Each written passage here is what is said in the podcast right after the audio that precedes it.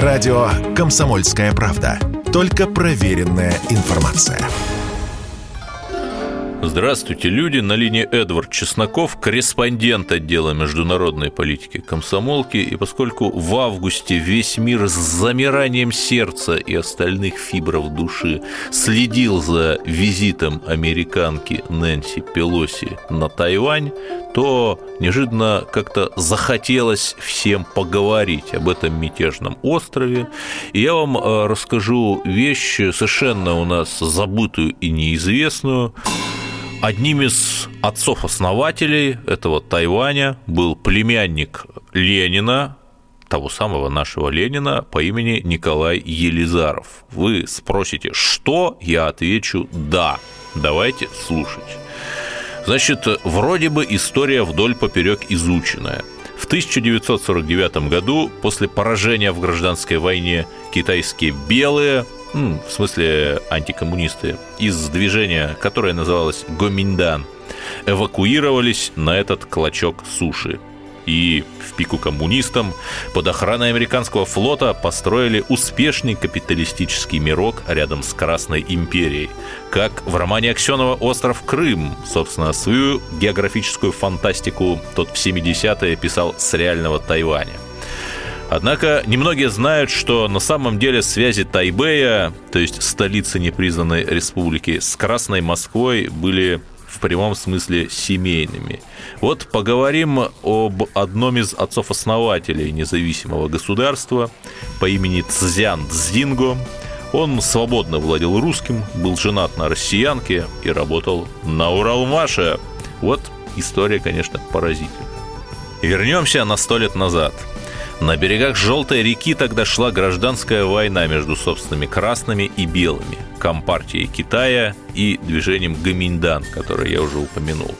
Первые, красные, формально считались коммунистами, а вторые – националистами. Но различий между ними немного. Оба лагеря понимали, Китай беден и отстал, без внешних союзников не выжить. Однако западные державы и милитаристская Япония видели в Поднебесной лишь колонию, которую можно было грабить. Зато на севере молодая советская Россия, чьи лидеры, Ленин и особенно Троцкий, придерживались совершенно иных взглядов – ведь согласно коммунистической идеологии у пролетария отечества нет, а значит китайской, американский, африканский, рабочий – это твой друг и брат в деле построения земшарной республики Советов. Правда, в печку мировой революции большевики, не колеблясь, бросили бы на сожжение и весь русский народ, но это уже другая история. И вот в 1923 году один из лидеров Гаминдана, Чан Кайши, вы, уверен, слышали эту фамилию, едет в трехмесячную командировку в Советский Союз, общается с Троцким и другими товарищами. Интерес их понятен. Любой аналитик скажет, сейчас Поднебесная – задворки цивилизованного мира, но так будет не всегда, ведь это самая населенная страна Земли – Основа промышленного роста – это дешевые рабочие руки. Значит, однажды Китай может стать экономическим гигантом.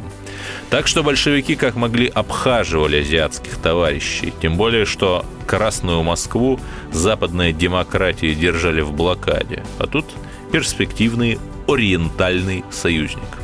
Впрочем, пообщавшись с русскими, Чанкайши решил, советская модель китайским националистам не очень подходит. Но без современной армии они точно проиграют. Значит, нужно послать молодых китайцев в советские военные училища. И в 1925 году в Москву отправляется его сын по имени Цзян Цзинго. На сей счет есть и более романтичная легенда. Мол, 15-летний мальчик, тогда учился в школе в Пекине, читал в газетах и книгах об удивительном социальном эксперименте северных соседей и настолько проникся советской мягкой силой, что решил продолжить образование в СССР. В любом случае, могущественный отец данную идею одобрил.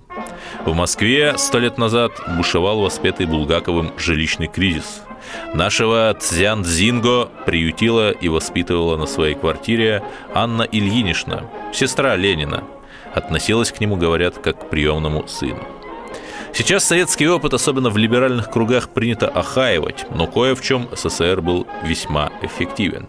Еще в 1920-е годы в Москве открылась целая сеть вузов для студентов из стран Азии. Там их обучали в коммунистическом духе, и выпускники становились проводниками соответствующих идей у себя на родине.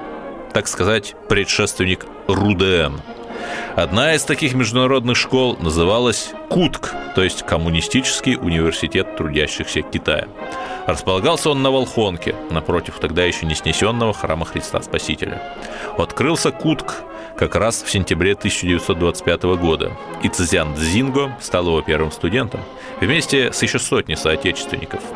За соседней партой с ним сиживал паренек по имени Дэн Сиапин, кто бы мог подумать, что через полвека один возглавит Тайвань, а другой – КНР. Разумеется, все эти перспективные кадры подвергались обработке со стороны Лубянки. Но вскоре произошла неприятность. В Китае Чан Кайши окончательно стал диктатором, порвал с местными коммунистами и развязал против них репрессии, вошедшие в историю как шанхайская резня 1927 года. Она, кстати, упоминается, вот если внимательно читали, то Шанхай там есть именно в таком качестве. Цзян Цзинго после этой резни немедленно отправил на родину гневное письмо, где осудил отцовский оппортунизм и выразил желание остаться на правильной стороне истории, то есть в СССР. По одной из версий, юношу к себе вызвал сам Сталин и лично диктовал текст. В общем, остался Цзинго в России. В целях конспирации ему сделали документы на имя Николая Владимировича Елизарова. Так звали супруга его приемной тети, сестры Ленина. А то ведь какие-нибудь агенты могли похитить сына китайского лидера. По окончании Кутка он учился в советских военных вузах. В самом СССР меж тем продолжалась внутрипартийная борьба. Сторонник перманентной революции товарищ Троцкий проиграл и был выслан. Зато окончательно возвысился Сталин, предпочитавший для начала построить социализм в отдельно взятой стране. Для чего надо было осуществить индустриализацию. Для индустриализации нужны были деньги. Деньги можно было получить, продавая на международном рынке зерно – но сначала зерно надо было выколотить из крестьян. И вот в начале 30-х годов приемный сын сестры Ленина Николай Елизаров участвует в коллективизации в селах Московской области. То есть загоняет, когда добрым словом, а когда пистолетом, крестьян в колхозы. Нельзя исключать, что с раскулачиванием мужиков он в чем-то перегнул палку. Это объясняет, почему в 1932 году парня внезапно услали подальше в Свердловск. Там Цзян Цзинго работал на Уралмаше. Одно время редактировал заводскую газету, то есть русским владел хорошо. И встретил свою судьбу, 18-летнюю работницу цеха, комсомолку Фаину Вахреву, родом из белорусской Орши. По легенде, парень защитил девушку в рабочей слободке от хулиганов, использовав приемы кунг-фу. Настал 1937 У Дзинго с тех времен, когда большевики бредили мировой революцией, оставались друзья-троцкисты. Под этим предлогом в разгар большого террора его и арестовали. Но в судьбу юноши вновь вмешался Сталин. Как раз тогда возобновилась японо-китайская война. Милитаристы из Токио стали продвигаться вглубь Поднебесной. Сталин понимал, если они победят, то завтра нацелятся уже на СССР – Этому можно было бы помешать, объединить Гаминдан и Компартия Китая в антияпонский фронт. Рычаги давления на обе стороны у Москвы были. И вот Чан Кайши, чьего сына, по сути, взяли в заложники, в дневниках на это писал. «Цзинго не предмет для торга, предавать ради него страну я не буду. Но в реальности, похоже, закулисные договоренности с Кремлем все же имели место. Весной 1937 года наш Николай Елизаров был освобожден и вместе с белорусской женой отбыл на историческую родину. А еще через пару месяцев китайские националисты и коммунисты действительно помирились. Вот это совпадение. Возможно, это и была пакетная сделка Сталина и Чан Кайша. Мол, я выпускаю твоего сына, а ты взамен признаешь коммунистов как э, равноправную силу и заключаешь с ними антияпонский союз. Ну, дальнейшее известное. После Второй мировой, победив общего врага, китайские красные и белые вновь разругались. Чан Кайши с остатками Гаминдана бежал на свой остров Крым, в Тайвань то есть. Ключевые посты в новом государстве занимал его сын. 1950 году Цзян Цзинго возглавил тайваньские спецслужбы, где стал беспощадно репрессировать всех реальных и мнимых врагов Гаминдана. Вероятно, вдохновлялся он сталинскими репрессиями, которые, как я рассказал вам, он видел воочию. Затем сын сестры Ленина стал вице-премьером, а потом и премьером в капиталистическом государстве при стареющем отце-президенте. И вел этот самый антикоммунистический Тайвань почти сталинским курсом. Сначала расправа с оппозицией, а потом форсированная индустриализация. В нищей стране с нуля была создана промышленность, включая производство электроники, где Тайвань выбился в мировые лидеры. В отдельные годы ВВП острова рос на 10%. В 1978 году, после смерти отца, Цзян Цзинго стал президентом. И новый поворот.